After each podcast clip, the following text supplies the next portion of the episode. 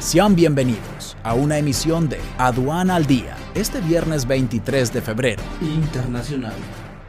Exportaciones de Japón suben 12% en enero, impulsadas por demanda de vehículos y maquinaria.